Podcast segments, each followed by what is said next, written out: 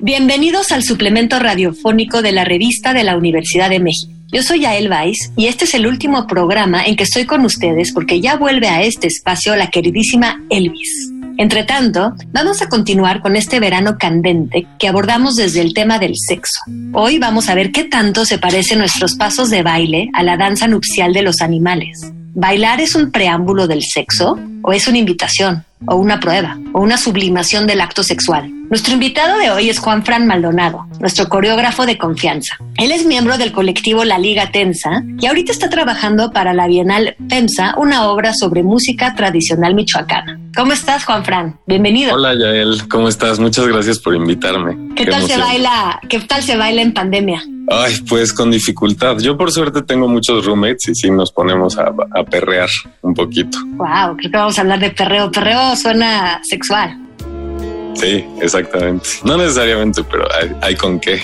Hay con qué. Potencia. Dime algo, Juan Fran, ¿qué tanto se parece la danza, tal como yo lo mencionaba en esta introducción, a la danza nupcial de los animales? O sea, en cierto modo podría venir de ahí este instinto de bailar, es para ligar, para encontrar pareja. Pues creo que es una pregunta súper difícil de contestar, pero súper interesante de pensar, porque en realidad no tenemos idea de qué origina la danza. Lo que sí a mí me queda claro es que hay muchos tipos de danzas, eh, es decir, hay muchas funciones distintas para la danza, ¿no? Es decir, hay danzas para regular la producción de maíz, por ejemplo, ¿no? que tienen eso, una función más económica. Hay danzas eh, de fertilidad de la tierra que quizá que no necesariamente tienen que ver con lo sexual, etcétera, ¿no? Como hay mil funciones, pero obviamente también una parte muy importante de la danza es lo sexual o lo erótico, ¿no? Y creo que sí podemos ver, no sé si necesariamente se parecen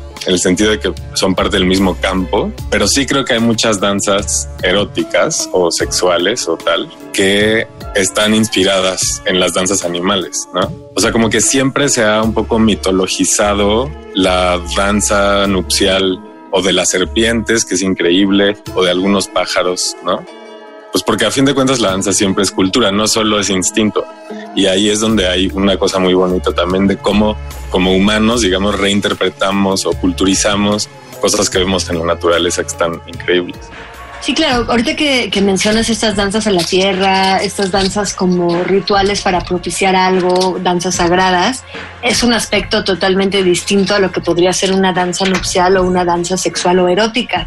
Pero en general, quisiera pensar que las danzas de pareja, hombre-mujer, se apuntan muchísimo más a este preámbulo o a este conocimiento que hoy heredamos quizás en forma de baile o de fiesta, digo, desde el baile de la cenicienta, que, se va, ¿no? Se va al baile justamente para conocer a alguien, bailar con alguien. Las películas retoman muchísimo esta escena de cómo la nobleza o cómo incluso los pueblos, eh, las danzas populares servían para que los jóvenes se encontraran precisamente en el baile, bailando, como si fuese también una prueba de compatibilidad. Claro. Y mm, en ese sentido, me parece interesante pensar como eh, especular, porque obviamente no tengo idea, pero sobre el origen de las danzas de pareja. Eh, no sé, pero es posible pensar que la pareja, la danza de pareja surgió también con la pareja, con, con la idea como del matrimonio monogámico.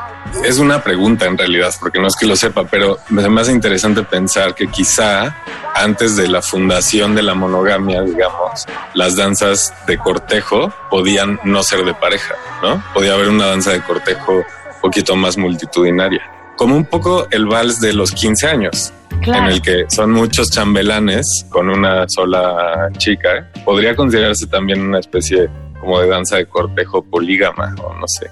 Totalmente, qué interesante. Pero hoy en día quizás la danza que se considera más sexual o más sexualizada eh, sería el perreo, que de hecho, según yo, toma el nombre del acto sexual de los perros, que es eh, siempre un poco escandaloso, que sucede en la calle a la vista de todos, que es de hecho la una posición sexual eh, conocida, ¿no? La del perrito. Entonces, pero este perreo a veces ya se siente no de pareja, o sea, cada quien baila su código y baila consigo mismo. ¿Cómo no hemos llegado a la sexualización de la, del individuo, del baile del individuo? Yo creo que tiene un montón de aristas el perreo y, por eso me parece tan bello y tan interesante. Obviamente en, países distintos eh, tiene funciones distintas, ¿no? Alguna vez en República Dominicana platicaba como de mis impresiones sobre el reggaetón y el baile del reggaetón y para ellos era completamente otra historia, ¿no? Pero siento que en México ha tenido una función muy interesante de abrir mucho más la posibilidad del baile. Como que, por lo menos en la Ciudad de México, antes, que es el campo de baile que conozco más, digamos, antes de que se pusiera de moda el baile del reggaetón, eh, siempre se bailaba cumbia en las fiestas, ¿no? O salsa, que son danzas que tienen pasos súper codificados y que por lo tanto si no eres partícipe del código, ¿no? Si no te sabes los pasos, quedas un poco excluido. Y además se genera también una especie como de eh, verticalidad, eh, como de jerarquía de quién baila mejor, etcétera, ¿no? En el reggaetón y en el perreo, obviamente hay gente que baila mejor que otra, pero eso no impide la interacción. Eso por un lado. Por otro, se rompe la lógica de la pareja. Y también creo que hay una parte como muy importante que ha sido la posición crítica del feminismo en el reggaetón, como de la reivindicación crítica del reggaetón y del poder eh, disfrutar, digamos, eróticamente del baile sin necesidad de que una pareja te avale. Y eso es muy bonito también. Y nos ibas a contar cómo lo veían en... Dominicana. Como que yo les decía esto, que para mí había hecho que yo lo he notado que la gente tiene mucho mejor ritmo desde que se puso de moda el reggaetón, porque justo da más entrada, ¿no? Para bailar. Siento que en México la gente baila mejor desde que el reggaetón está de moda. Ya, porque por esta libertad, esta libertad de movimiento en el que no está tan codificado ni tan regulado te sientes entonces menos juzgado también y te das más permiso de experimentar y vas encontrando tu propio ritmo, ¿no? Les contaba esto en Dominicana y para ellos era rarísimo porque todo el mundo baila increíble desde el día uno y más bien lo veían como realidad algo bastante complejo socialmente, como bastante problemático, porque no sé si era una posición muy conservadora la que escuché, pero porque generaba como una libertad, una promiscuidad como más abierta, que de por sí ya es bastante abierta la sexualidad allá, y embarazos de adolescentes y no sé qué, o sea, como que lo tenían muy relacionado con eso. Y no sé, o sea, justo no tengo idea y no puedo como juzgar ese, ese lugar o pensar en esa posición tanto, pero me parece interesante el contraste, pues. O amigas colombianos que me han dicho que en México bailamos reggaetón como si fuéramos testigos de Jehová porque casi no nos tocamos, no sé. sí es muy diferente de un país a otro, pues. Pero perdón que te interrumpí. Quería preguntarte, nada más llevar la conversación también más allá, preguntar si hay danzas más sexuales que otras y justamente cómo, cómo opera la censura o cómo operan, operan las reglas para contener de alguna manera la energía sexual que desatan las danzas. Pues yo creo que la censura en la danza en realidad es algo que venimos cargando desde hace muchos años, desde hace cientos de años. Creo que cuando se empieza a codificar, hay un, este libro muy famoso de Foucault, eh, La historia de la sexualidad, es muy interesante. El primer tomo habla como de, lo digo rapidísimo, como de, no, en realidad no de la sexualidad o como de las prácticas sexuales, sino del el concepto de sexualidad, como la noción, la palabra. Y lo que él dice es que en la modernidad, a partir de más o menos del Renacimiento, no es que empezara una gran censura del sexo, sino que más bien se empezó a hiperregular y a pensar más que antes, que nunca se había pensado tanto en sexo como en la época que para nosotros es más represiva, aparentemente, ¿no? Como que juega siempre con las contradicciones. ¿eh? Y creo que con la danza aplica mucho esto también. Y es más o menos a partir del Renacimiento en Europa que se empieza como a regular las danzas, estas danzas de la corte y a coreografiar muy estrictamente. O sea, incluso la palabra coreografía surge en esa época y a, mm, y a codificar de una manera que limita el intercambio, el tacto, ¿no? Por lo tanto, la sexualización del baile, pero también que organiza como jerarquías de clase a partir de quién puede bailar un minueto y quién no, quién una tarantela o no sé, ¿no?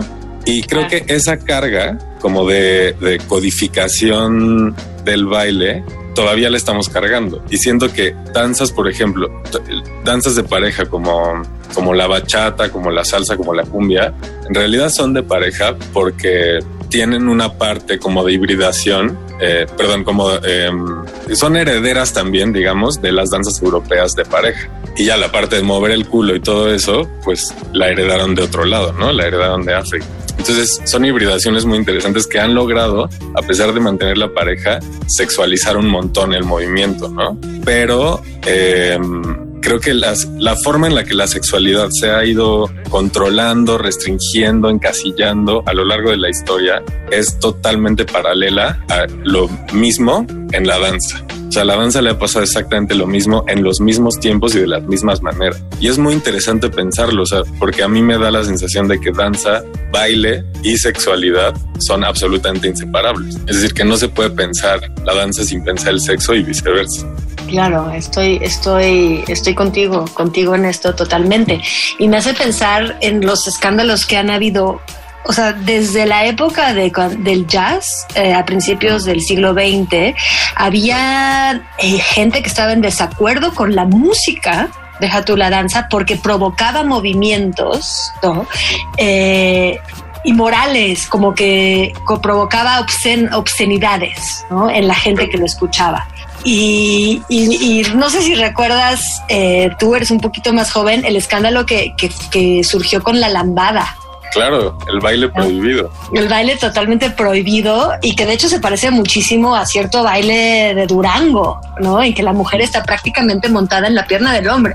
y eh, también es interesante hay como varios tipos de censura, ¿no? Una es la, eh, como la expresión sexualmente abierta, digamos, más obvia, y otra es, por ejemplo, hasta hace muy poco era muy difícil ver parejas eh, del mismo género bailando salsa o lo que fuera. Claro, incluso entre homosexuales. por género, como tú bien dices. Ajá. O sea, incluso entre homosexuales era como, bueno, sí soy joto, pero bailo con una mujer porque es lo que me toca. Y es bastante reciente como este replanteamiento. Eh, me fui un poco por la tangente, pero, pero sí, creo que ah, históricamente siempre ha habido como una forma de censurar o un, esfuerzo por censurar como nuevos movimientos de ruptura, ¿no? Con el jazz pasó, con el swing pasó, con la lambada. Eh, esta lógica como de en, las eh, fiestas de como secundaria de Estados Unidos que siempre hay un momento como de baile de pareja como tranquilo y hay como toda una una propaganda alrededor que dice como deja espacio para Jesucristo. Entonces literal como que ponen con Photoshop eh, en el flyer, ¿no? Como un Jesús entre las dos personas que es muy raro, es como tienes que dejar un aire para no tocarte, como Jesucristo siempre está vigilando, pero también lleva como a un, bueno, esto es casi un trío como divino, no sé. Claro, bueno, ratificando como el baile de la, el primer baile, pues ahora sí que nupcial, después de, las de la boda, la pareja baila todo el mundo observa y pues este está ratificado por el por el santo matrimonio. Y este bueno pues es un tema que nos da para mucho yo creo que vamos a seguir pensando en esto, eh, Juan Fran. Muchísimas gracias por compartir un poquito con nosotros. muchas gracias a ti, Yael, por invitarme. Está muy bueno.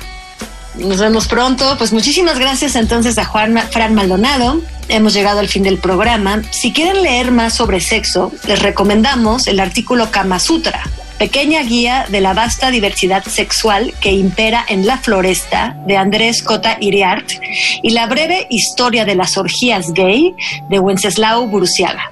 Ambos se encuentran en el número de este mes de la revista de la Universidad de México. En Twitter, Facebook e Instagram nos encuentran como arroba revista-unam y no olviden que pueden suscribirse a este programa en formato de podcast en iTunes, Stitcher o Spotify. Gracias a Miguel Alvarado y a Elvira Lisiaga. Yo soy Ael Vais. Hasta pronto. Este programa es una coproducción de la Revista de la Universidad de México y Radio UNAM.